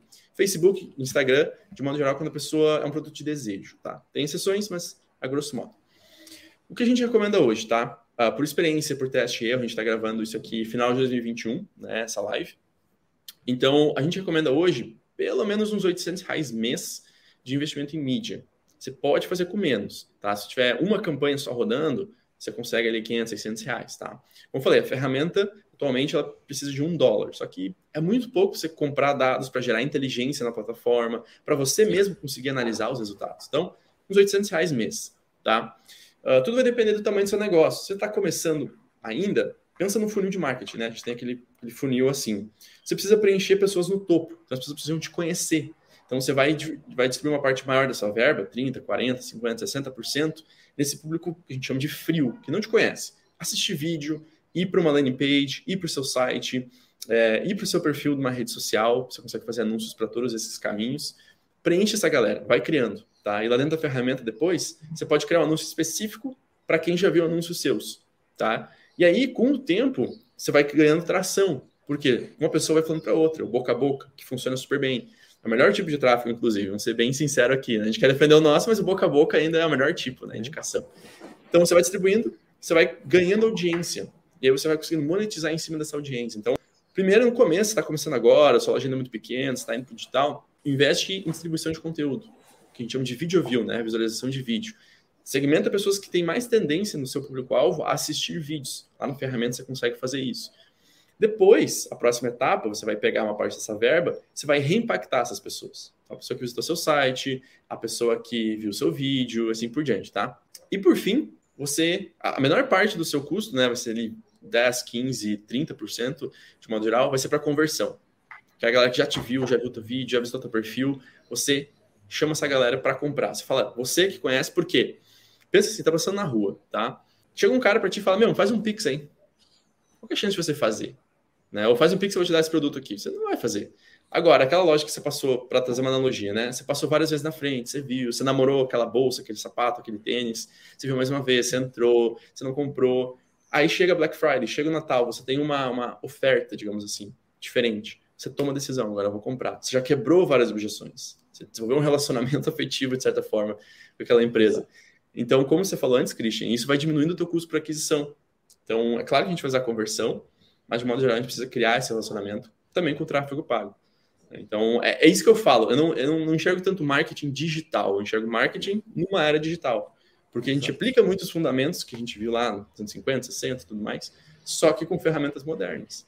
Né? A gente tem hoje as melhores ferramentas de todos os tempos em qualquer outro ponto na história. Facebook hoje você pode fazer anúncio para quem vai fazer aniversário mês que vem. Então, sabe aquelas coisas assim, nossa, caiu do céu, era exatamente o que eu estava precisando, estava querendo. Não, é só o Facebook que sabe tudo sobre a tua vida, entendeu? E aí só. você faz um anúncio de promoção 10% para os aniversariantes, saca? É você analisar e entender. Tá, então simplificando aí a estratégia que tu coloca é justamente que a pessoa divida. Aí a gente tá falando também de uma, umas campanhazinhas, né, já um pouco mais robustas, assim, né? Mas assim, ter essa divisão em três etapas, né? que é pensar assim, pô, eu preciso impactar primeiro uma galera aqui que não me conhece, trazer muita gente aqui para ter esse primeiro contato comigo. Depois, no intermediário, eu, eu dou uma, o que a gente fala de dar uma aquecida nessas pessoas, aumentar nível de se interesse envolver. dessas pessoas no nosso negócio, eles terem a oportunidade de se envolver um pouquinho mais, para depois pegar essa galerinha que então deu esses passos adiante e focar neles para fazer venda, né? Basicamente e, isso, né? E pegando de uma forma super prática, se você tem um negócio pequeno, você quer começar, você quer começar com isso, você tem, sei lá, é, você tem até abaixo dos 800 reais, você tem 500, 600, 600 reais. É, uma campanha muito específica que você pode fazer é o seguinte: faz um vídeo massa. Vou dar um exemplo de loja de roupas novamente, né? É, esse exemplo que eu dei, faz um vídeo lá, se as pessoas mandaram perguntas, dica. Se você tem um Instagram pequeno, você mesmo pode mandar perguntas para você mesmo. Então, bota umas coisas lá engraçadas, bota, grava um vídeo, né? Faz uma compilação desses stories e tudo mais montando o look de Natal das pessoas, tá? E usando seus produtos. Você tem essa saia que combina com essa blusa e tudo mais, gera esse valor. Faz um vídeo massa, até dois minutos, coloca para rodar. Lá, você vai entrar no, no, painel lá de tráfego, se você quiser se aventurar, por exemplo, você está com, uh, com pouco dinheiro, você mesmo vai fazer, visualização de vídeo. Bota para rodar na sua região. Depois, deixa rodar um tempo, gasta aí um dinheiro, gastam, sei lá, 100, 200 reais nessa parte, até mais. E aí depois você faz um anúncio, pode ser um, um banner, pode ser um vídeo, para quem assistiu 50% desse vídeo, pelo menos 50%, tá? Que você sabe que a pessoa viu até tal tempo, ela passou tanto tempo com você. Faz um anúncio de que a gente chama de remarketing para esse público que assistiu 50% com uma oferta, para trazer o cliente para tua loja. Então faz aí, sei lá, ganhe uma, compre uma saia, ganhe um de meia, sei lá, ou ganhe X% de desconto, faz uma oferta especial, porque depois você vai trazer esse cliente. Se seu produto é bom, o tráfego vai potencializar isso. Você vai trazer o seu cliente, ele vai gostar, vai gostar do atendimento, vai gostar do produto. É muito mais fácil vender para ele depois. Muito, muito, muito mais fácil Perfeito. vender para ele ou para ela. Então você vai criando a tua lista de clientes, vai criando essa base. Diminui o lucro no começo, traz o cliente, retém ele, faz um atendimento top e aí depois você vende para ele ao longo do tempo. Então é uma campanha bem direta que você consegue fazer. Não é fácil, porque você precisa pensar no anúncio, precisa pensar na estratégia, mas não é tão complexo. Assim. É, a gente nunca defendeu a ideia de que o, esses anúncios pagos, anúncios online, são a bala de prata, né? Eles não vão efetuar venda nenhuma para ti. Se tu, o Edu Exato. falou antes, né? Se tu não tiver um produto bom que já esteja testado, já esteja sendo vendido, tu até pode ir para a internet testar ele, pode. Só que, cara, a probabilidade de tu gastar dinheiro e investir errado é muito grande. Né? A gente às vezes pega clientes novos que estão começando agora e aí, cara, eu vou investir em tráfego porque, tipo assim, é aqui que ele que vai me salvar. Talvez não seja bem por aí, né? Porque realmente tráfego é bem complicado, tem bastante variáveis no meio do caminho e é difícil a gente achar o público certo para aquele teu produto. Né? E ainda mais se é um público que não está testado 100%, não sabe se está. Uhum. É, no sentido de testado, né? Se está funcionando ou não está funcionando, né? É no sentido de que se ele tem fit com aquele público, se ele está sendo comprado pelas pessoas que tu espera que comprem ele, né? Se o valor está correto, está de acordo com o mercado e etc. Tem um, um, um, lance que eu ia falar, que é justamente assim, pô, quem que é o melhor público para comprar do meu negócio? O melhor público é aquele que já comprou de ti. Uhum. Isso é certo, né? Assim, as chances de alguém que já comprou de ti uma vez comprar de novo, ela é muito mais alta do que pegar um público que nunca comprou de ti. Porque tu já, já construiu toda essa parte que tu falou, Edu, de relacionamento, tu já quebrou uma série de objeções, né? Pra gente comprar de uma nova marca que a gente nunca cobrou. Ontem a gente tem uma série de receios. E quando uhum. a gente uhum. já comprou, deu tudo certo, a gente quebra essas, esses receios, né? De confiança, de uma série de coisas que já foi construída ali. Então esse é o melhor público. Por isso que o Edu falou, pô, vender para quem já comprou, já é cliente de teu, trabalhar com essa galera pelo remarketing, esse é o melhor público. Qual que é o segundo melhor público? Aquele que ainda talvez não comprou de ti, mas já tem um relacionamento contigo. Então, pô, eu estou vendendo para quem já comprou de mim, já é cliente meu pelo remarketing, agora eu posso trabalhar também, remarketing também, mas de uma outra forma, para quem já tem um relacionamento comigo, mas ainda não deu aquele passinho de compra. E aí a uhum. galera que está se envolvendo nas redes sociais, galera que está até em lista de e-mails já, pessoas que estão entrando no teu site, mas está faltando, né? Aquele empurrãozinho, aquela, aquele cara que entra no site, às vezes põe no carrinho de compra, mas não fecha. Então, essa galera toda já tem um relacionamento com a marca. Falta aquele, aquele empurrãozinho. E aí, por terceiro, é o público frio que nunca te viu, né? Então, o que, que a gente está falando aqui para vocês? É exatamente isso. Pô, vamos focar venda nesses. No segundo, eu também posso focar venda, mas talvez eu trabalhe mais aquecimento. E no terceiro, que é totalmente frio, cara, vender para aquele público é muito difícil. Então Sim, eu tenho que jogar ele para dentro. Eu tenho, é, é, exatamente o que a gente fala muito aqui de jornada do cliente. Eu pegar essa galera, o Fábio jogou na tela antes, né? Atração, pega essa galera que nunca me viu e atraio ela. Gera um envolvimento com essas pessoas. Depois eu fecho venda. Quando a gente começa a rodar isso aqui, essa jornada, que é esse funil que a gente fala tanto, a gente começa a ter um fluxo legal de pessoas sempre passando por esse funil, é um looping, né? vai uhum. tendo muita gente que vai entrando, espiral, e vai sempre gerando vendas ali na frente. Mas as pessoas às vezes têm dificuldade em entender um pouquinho isso aqui, né? Tem dificuldade em montar isso aqui de uma maneira lógica, assim como a gente está falando aqui, né? O que a gente está falando Porque... aqui não é nada assim de, de mágico, de misterioso é. e tal. É uma coisa muito lógica. E quando a gente fala, as pessoas elas entendem. A gente fala e as pessoas, pô, é óbvio isso, né?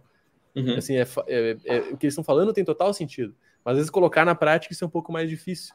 Então é legal essas discussões que a gente traz, essas dicas práticas, porque as pessoas às vezes, pô, não tinha pensado em como aplicar Exato. isso aqui.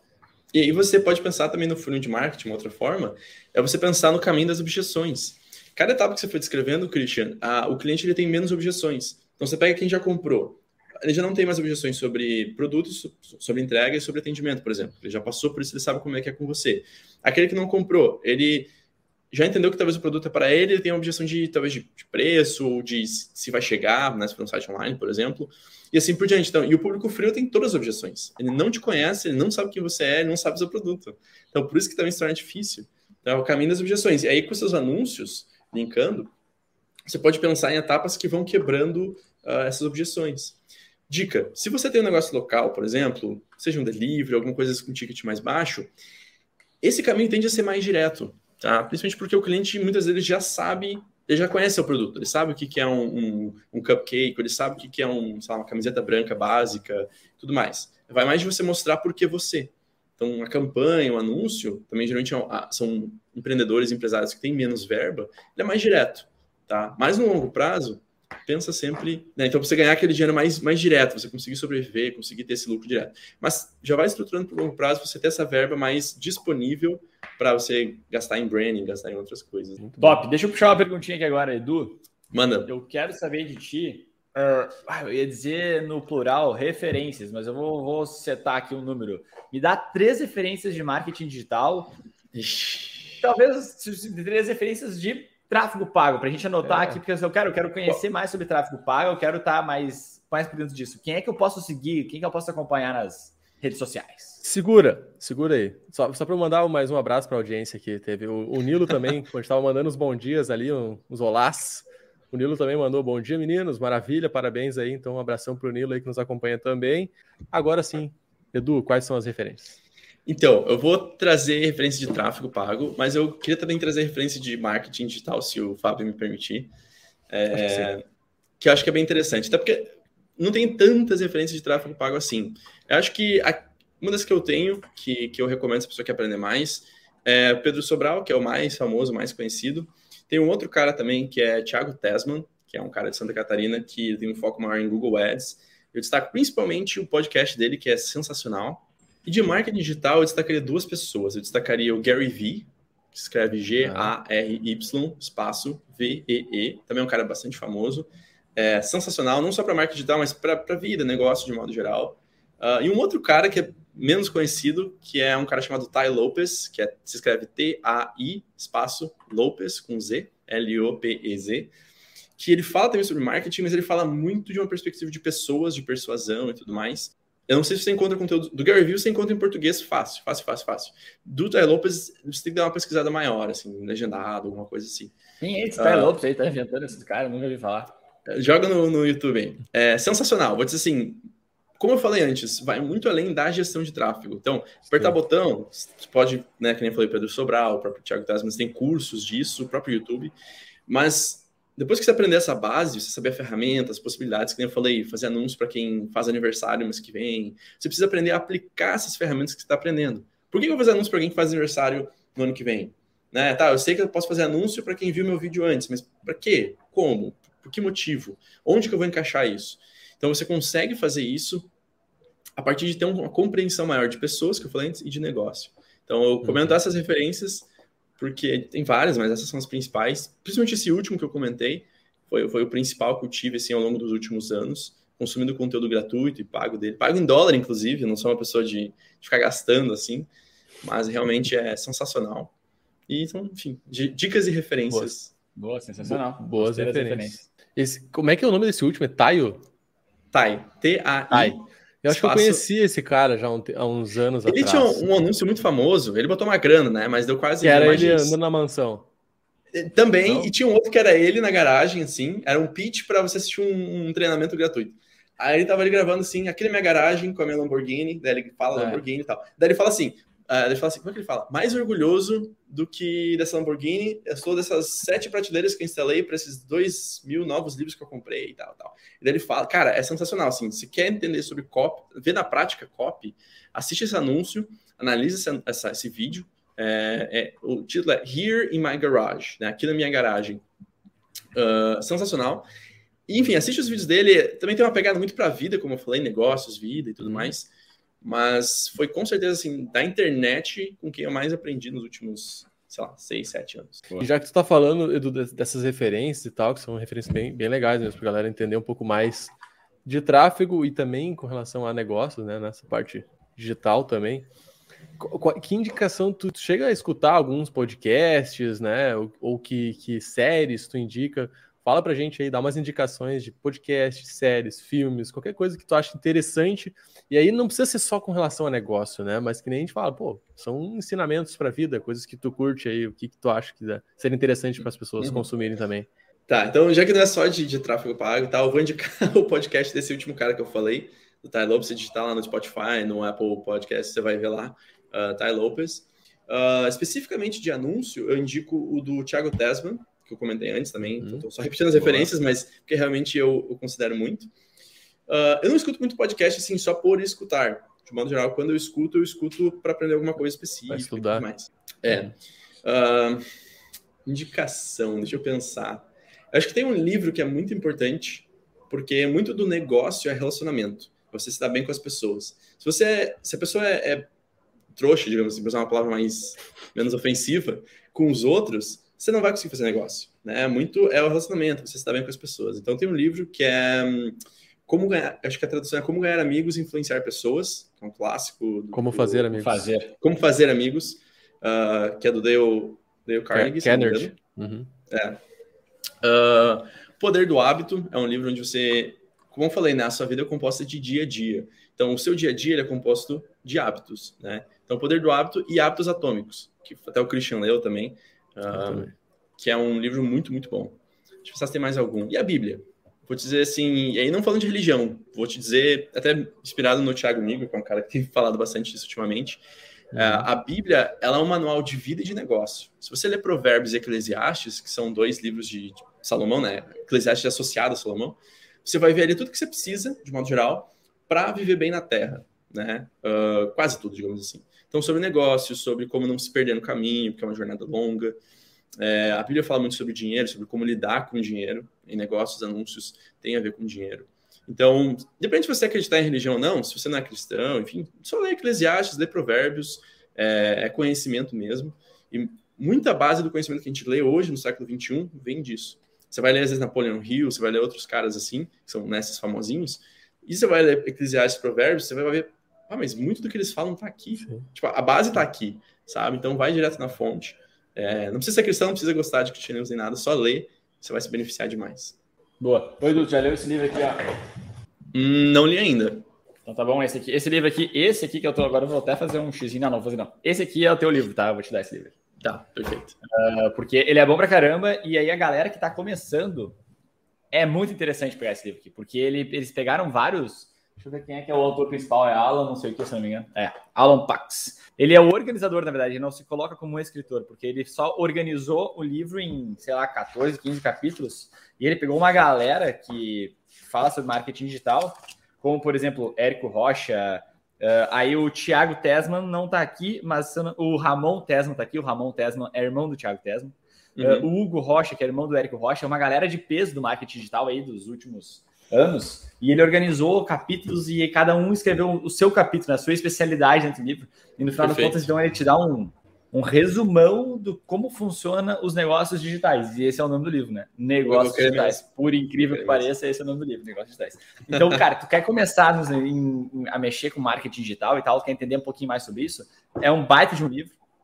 Então, esse aqui não precisa comprar, esse aqui é teu mesmo, eu vou te dar ele. Obrigado. Uh, e ele, ele, é muito bom, autografado. Autografado pelo, por quem vai te dar, tá? Claro, por que não? é só fazer isso. E, e uma das coisas, a gente está falando de referências, sem me delongar muito, mas eu queria comentar uma coisa que eu aprendi com esse cara, esse Ty Lopes, que vocês não conheciam, mas agora vão conhecer, sobre mentores. E ele fala assim: substitui a palavra mentor, que parece uma coisa tão ah, por técnico. Michael Jordan tinha técnico, tinha vários. Se você pegar grandes homens de negócio, todos eles tinham mentores, né? Você pode pensar em técnicos. Então, ter mentores nos livros, nos podcasts, pessoalmente, uh, vai encurtar muito a tua jornada. Muito, muito, muito. Vai te economizar dinheiro, vai te economizar dor de cabeça, vai te economizar tempo. Então, se você quer aprender alguma área, pega alguns mentores específicos, foca nesses caras, vê o que eles fizeram que deu certo, o que não deu certo, aprende com eles melhor do que ficar tentando e batendo a cabeça na parede. É muito bom isso aí. Deixa eu enfatizar esse escolher alguns, né? Que a gente fala muito sobre isso também, principalmente agora dentro de marketing digital, né? Onde parece que todo mundo é guru de marketing digital, todo mundo entende uhum. pra caramba, e aí tu começa a pesquisar, ah, eu quero saber mais sobre tráfego pago, por exemplo. E tu joga isso no Google, aparece 650 pessoas falando sobre aquilo. E uhum. obviamente uhum. cada um tem sua metodologia, cada um tem sua forma de pensar, cada um tem sua forma de trabalhar, e aí tu começa a estudar aquilo e algumas coisas elas são uh, opostas à outra, né? Como é que se diz quando é. duas coisas. É, se chocam, são ideias que se choquem, não dá certo. Não que não dá certo, não consegue aplicar as duas no mesmo lugar. E aí isso, tá, mas e aí, quem tá certo então? Cara, talvez os dois estejam certos, só que aí tu tem que seguir uma metodologia para tu conseguir ter um caminho, tu sair do ponto A e ir pro ponto B. Porque se tu ficar usando as duas, tu vai sair do ponto A e vai chegar no ponto A de novo e aí tu vai olhar assim, ah, a marketing digital não funciona escolhe algumas diferenças. Se, se, tu não tem nenhuma, a gente acabou de listar várias aqui, volta um pouquinho o vídeo, a gente falou, o Edu trouxe alguns aí. Cara, pega esses já. Então, esse já é um de marketing digital, por exemplo, já são boas referências e são alguns. Nossa, só o Pedro Sobral e o Thiago Tesman. É. Já vai te dar uma aula gigante, né? E aí, usando esse nosso na ideia de técnicos para a vida, cara, os pilares da vida, né? Tipo assim, uh, pilar financeiro, pilar familiar, uh, pilar do relacionamento. Cara, tem pessoas falando sobre isso de uma forma fantástica que pode nos ajudar para caramba. Só que aí, claro, tem que escolher os certos, né? Então, vai com calma aí, escolhe os melhores e segue alguns, não segue todos. Eu tenho um, um, princípio, não sei se é princípio de vida, enfim, mas é baseado no filósofo grego, eu não me lembro agora qual especificamente. Chuta uma aí, a galera não vai atrás igual. É, foi. Cara, fui jogar da cabeça, depois eu lembrar eu falo, mas não é tão relevante assim. Que ele fala de um conceito chamado eudonomia, né? Que é. Ele divide em quatro pilares, que é saúde, riqueza, amor e felicidade. Eu adiciono um quinto, que é a parte da fé. Uh, então, esses cinco estão toda. Se algum desses pilares na tua vida não está muito bem equilibrado, você vai ter muita dificuldade em estar bem. Você pode ter toda a saúde do mundo, se não tiver dinheiro, vou ser bem sincero.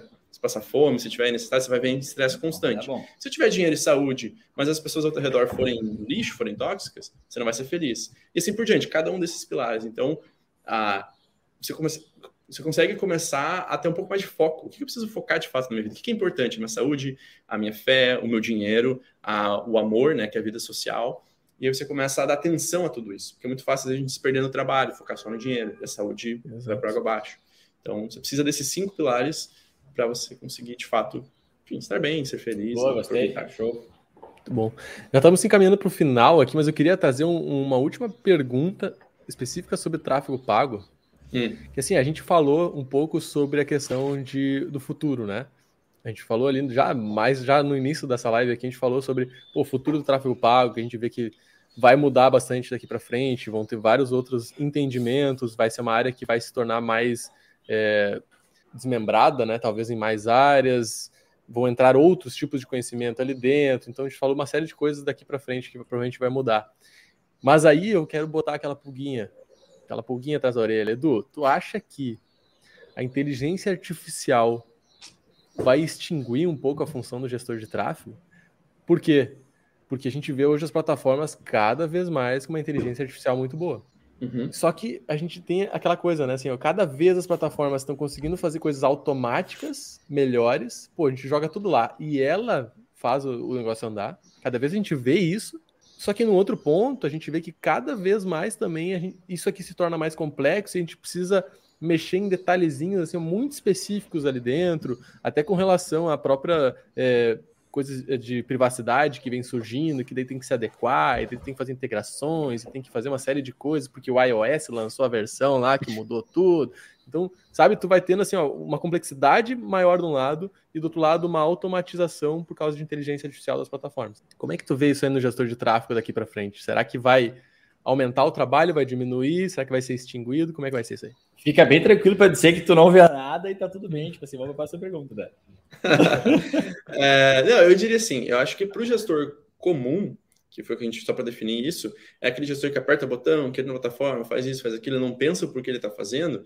Acho que sim, acho que de uma certa forma vai ficar muito mais difícil de ele trabalhar porque o botão impulsionar vai melhorar, que é aquele que a gente vê embaixo no Instagram, né, impulsionar essa publicação, ele vai melhorar. Tem campanhas que funcionam bem por ali, tem um tipo de campanha só que funciona bem por ali, que é para questão de seguidores e tudo mais. Só que para o gestor que entende de negócio, que foi o que a gente falou antes, que entende de pessoas, o algoritmo, por mais que ele vai ficando mais refinado e vai ficar cada vez melhor, mas ele nunca vai ser uma pessoa. Ele nunca vai ter essas coisas intangíveis que as pessoas conseguem analisar, de sentimento, de uma série de coisas. Então, para o gestor que entende de pessoas e de negócios, ele vai sempre se adaptar. Como é que eu posso gerar mais valor do que a, o status quo da, da, inteligência artificial atual? Sabe? Ele vai conseguir analisar isso. E ele vai conseguir gerar resultado. E, por consequência, ele vai melhorar. Só que ele precisa evoluir. Conforme a ferramenta evolui, conforme o espaço da internet evolui. Fazer anúncio em 2005 no Google Ads era muito mais fácil do que hoje. A concorrência era menor, a régua era mais baixa. Então, eu acredito que para esse tipo de gestor não vai ficar saturado e não vai ter maiores problemas. É interessante isso aí, porque tu, eu acho que pelo que o Edu falou, cada vez mais o gestor ele vai ter aquele, aquele papel fora da plataforma. Porque o que a gente está falando aqui na plataforma em si, talvez a inteligência artificial realmente, cada vez ela vai estar melhor. Cara, tu vai só jogar as coisas ali e ela vai fazer para ti uma parte. Só que o que jogar dentro dela? Esse uhum. é o uhum. lance, né? O que eu é. coloco de input ali dentro para que ela possa rodar. E aí entra esse papel muito de entender de negócio, entender do negócio do cliente, saber o que, que vai ser, definir objetivos. Essa plataforma não vai fazer para a gente, né? A gente é. precisa entender o negócio, pelo menos eu não vejo isso a tão curto prazo assim. A gente vai ter que entender mais o negócio do cliente, saber traçar objetivos com ele, colocar metas, uma série de coisas, para daí eu pegar tudo isso aqui de entendimento e jogar as inputs na plataforma. E aí sim, daí ela vai rodar para mim o negócio. Então acho Exato. que é bem, bem massa. E a, o, o Marcos Klein, que está nos acompanhando também, abraço para o Marcos aí. É, ele, ele mora em Portugal, mas acho que agora ele está no Brasil ainda, e pelo menos estava por aqui. Por isso está cortado, aí... né? Por isso está com nós aí, tá aqui no Brasil. Pode ser, pode ser. E aí ele mandou uma perguntinha aí para ti, Edu. Ele perguntou Manda. o seguinte: quais as principais métricas que a gente deve analisar na gestão de tráfego para ganho de escala? E aí ele colocou principalmente dentro de e-commerce. Quais são as uhum. métricas que a gente tem que olhar para ganho de escala em e-commerce? A gente tem o quê? Mais uma hora ainda de live, né? Métricas Vai. é um assunto muito massa. Tá, escala. Vamos pensar em etapas de funil rapidamente, tá? Se você está fazendo campanha de tráfego, você está fazendo campanha de video view, de alcance, de uma série de coisas, você vai, vai tráfego, especificamente. Você vai, ver muito o seu custo por clique, então o seu custo por clique precisa ser muito baixo, muito, muito baixo. É, e o seu custo por page view. Se você estiver falando em campanha de conversão, você vai prestar principalmente atenção no seu CPA. Quanto eu estou pagando para gerar aquela venda, tá? E aí o que acontece? Quando você olha o CPA, vamos supor que o CPA está muito alto. Você vende um produto físico a 100 reais, tem 50 reais de lucro, você está pagando 60 por compra, tá? Pensando no e-commerce. Você vai quebrar isso nessa jornada e pensar onde que está muito alto o custo. O meu anúncio, uh, para levar para conversão, ele está com um custo por clique alto, ele está com um CTR muito baixo, tá? Uh, depois disso, você vai ver, não, o CPC está super baixo, tô pagando um clique baratinho aqui, uh, eu vou para a página, meu page view, quantas pessoas estão adicionando no carrinho? Aí tem uma métrica no Facebook você consegue configurar, uh, que você consegue ver o custo por adição ao carrinho. Por quê? Novamente, voltando à questão de tráfego e negócio. Muitas vezes o tráfego está funcionando bem, o, o vídeo está performando bem, o CTR está alto e o CPC está baixo. Eles são diretamente proporcionais, inversamente proporcionais. Uh, só que o meu checkout é um lixo. É um lixo sabe? É muito ruim. É, eu e o Fábio já passou por isso, né, Fábio? É, você não consegue comprar, fazer a compra. Então, você vai analisar isso. Então, você vai analisar essas métricas. Em cada etapa, tem métricas macro e métricas secundárias. Conversão, pensando em escala, CPA. CPA sobe conforme você escala, tá? Então, fica bem tranquilo. Mas você precisa manter algo saudável no seu negócio. Uh, então, analisa dentro desse CPA, desse custo por aquisição, onde que está o, o gargalo, onde que está o buraco. Entendeu? Se é no anúncio, se é no site, se é no fechamento da compra, em que etapa que você está. Então, métricas CPA, CPC, CTR. São os que eu olharia para essa questão. E aí eu olharia para dentro do site também. Perfeito, eu concordo com tudo que o Edu falou e eu até vou largar mais, mais umas sugestões aqui no sentido de que, cara, quando a gente fala de escala, é legal porque a gente sempre procura otimizar as campanhas e deixá-las melhores possíveis, né? E aí chega uma hora que tu vai olhar para tua campanha e dizer assim, cara, essa campanha está muito boa. O que, que eu preciso fazer agora? Agora, tu precisa piorar a tua campanha. Isso é o quê? Tu precisa botar mais dinheiro, tu precisa comprar mais dados, porque tu precisa ampliar isso. A gente fala muito sobre CTR, né? Então vamos lá, CTR é a taxa de cliques por impressões. Então a gente teve 10 cliques e a gente teve 100 impressões. Então a gente tem uma, um CTR de 10%. Se meu CTR, que é um CTR esperado, sei lá, de 10 a 15% dentro de uma campanha, tá 30, tá 40%, meu CTR está muito alto, está na hora de escalar. Porque a gente está alcançando muitas pessoas, a gente está alcançando as pessoas certas. Então, cara, acredita, bota mais dinheiro porque tu precisa escalar esse negócio. E aí, agora aqui não existe uma regra para a gente largar aqui, Marcos, dizendo assim, cara, sempre que bater em 18,6% de CTR, tu pode botar mais dinheiro que vai dar certo. Não, claro que não, né? Uh, mas isso a gente pode analisar, como por exemplo, eu estou rodando uma campanha aí dois, três meses e tem, tá, a, campanha está rodando bem. As pessoas estão chegando no meu e-commerce e elas estão comprando. Eu estou tendo uma, um, um ROI positivo, né? um ROI aí de 3, 4, 5%. ROI é retorno sobre investimento. Estou tendo um ROI legal e meu ROI começa a crescer. Agora está em 6, agora está em 7. Nossa, estou ganhando muito dinheiro, cada vez melhor. Sim. Só que vai chegar uma hora que você vai estancar, porque tu vai, vai, o mercado vai, uh, vai alcançar todas as pessoas, as pessoas não vão mais, vão, vão mais não vai ter mais pessoas para comprar de ti, e aí tá na hora de escalar esse negócio, é alcançar mais pessoas. E aí tu precisa uh, baixar o ROI, né? Por isso que eu falei que é diminuir a qualidade do, da tua campanha, né? Porque quanto melhor, quanto maior o ROI, melhor. Você vai chegar uma hora que, cara, agora tu baixa isso aí, bota mais dinheiro porque tu tá voltando bastante. É melhor voltar, melhor investir mil e ter um ROI de 5 e voltar 5 mil, ou é melhor ter um ROI de 3, onde tu vai botar, por exemplo, 5 mil e voltar 15? Né? Tu falou sobre isso com nós esses dias, né, Edu? Foi mais ou menos uhum. nessa proporção, né? E aí, então, cara, obviamente é melhor ter um ROI de 3, investir 5 e voltar 15, porque tu vai estar tá ganhando mais. E muitas vezes o, o, o problema das tuas campanhas de tráfego pago estão no site, não estão nem na campanha em si. Então presta muita atenção nisso, presta. Até fugindo um pouquinho disso, mas já que ele fez uma pergunta tão específica, acredito que ele entenda também um pouco mais disso. Uh, dá uma olhada no Google Analytics, tempo de, uh, nas métricas taxa de rejeição e tempo, tempo médio gasto no site porque isso indica a qualidade do teu site e a retenção dele. Tá? Então, se você tem uma taxa de rejeição acima de, sei lá, 85, 90% no seu e-commerce, você tem um problema aí. Ou se as pessoas passam, sei lá, uma média de 5, 7 segundos no seu e-commerce, você também tem um problema aí. Então, o teu site, ele também precisa ele precisa ter algumas características. O, o tráfego é um dos três pilares, tá? Os três pilares são tráfego, oferta e local, que é o site em si. Então, se um desses três não está bem alinhado, você não vai vender, você não vai escalar, consequentemente. Tá? Então analisa se o problema é o tráfego, talvez realmente seja, ou se é algum desses outros. Perfeito. Vender online, ter loja digital, ter loja online, não é só sentar na frente do computador o dia inteiro, é, é. extremamente complexo ter uma loja que venda muito bem. Então... É complexo. Nós vamos fazer, nós vamos fazer mais lives. Nós vamos fazer mais lives, Bora. já está no nosso cronograma aí. E aí nós vamos abordar umas coisas mais específicas, né? Com otimização de campanha, análise de funil de vendas, talvez essas. A gente aprofunde mais a questão das métricas aí. Vamos trazer bastante hum, bora, bora, conteúdo bora. massa nos próximos encontros aí. Edu, estamos chegando ao final desse bate-papo aqui.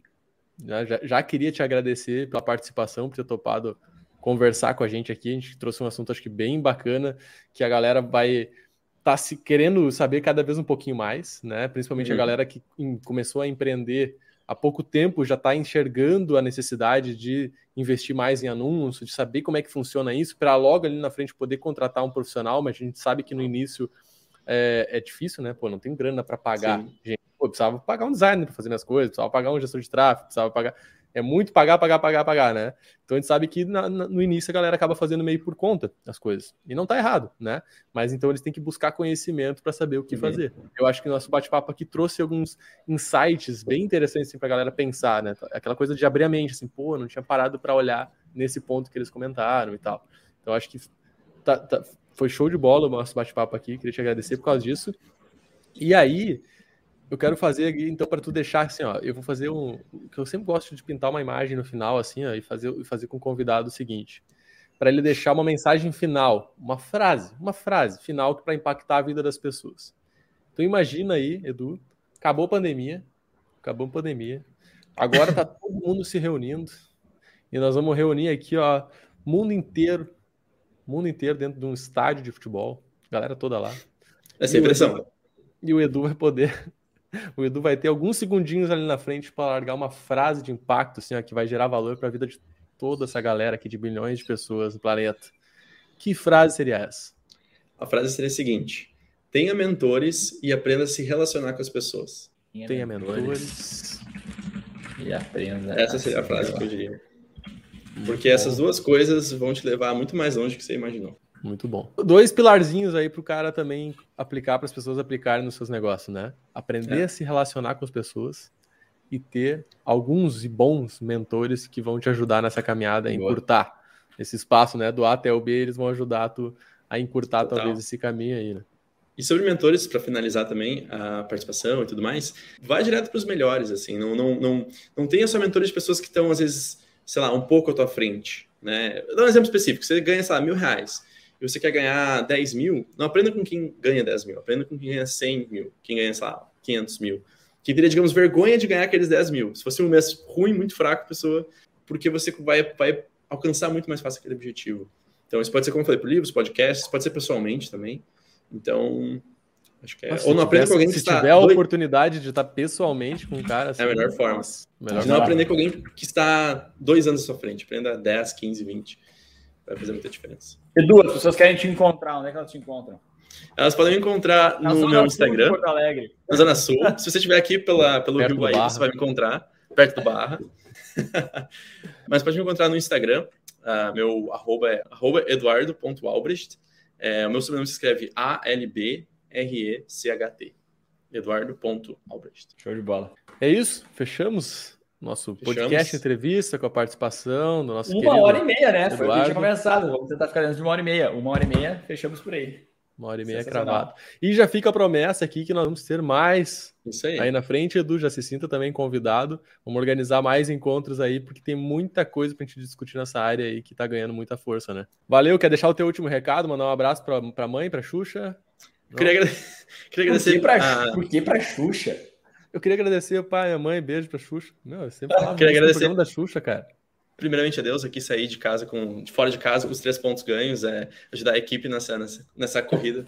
Não, brincadeira à parte, queria agradecer a principalmente aos meus pais, porque enfim, foi por causa deles que, que eu pude Ainda tem muito para chegar, mas nesse estágio que eu já cheguei foi por causa deles. Boa.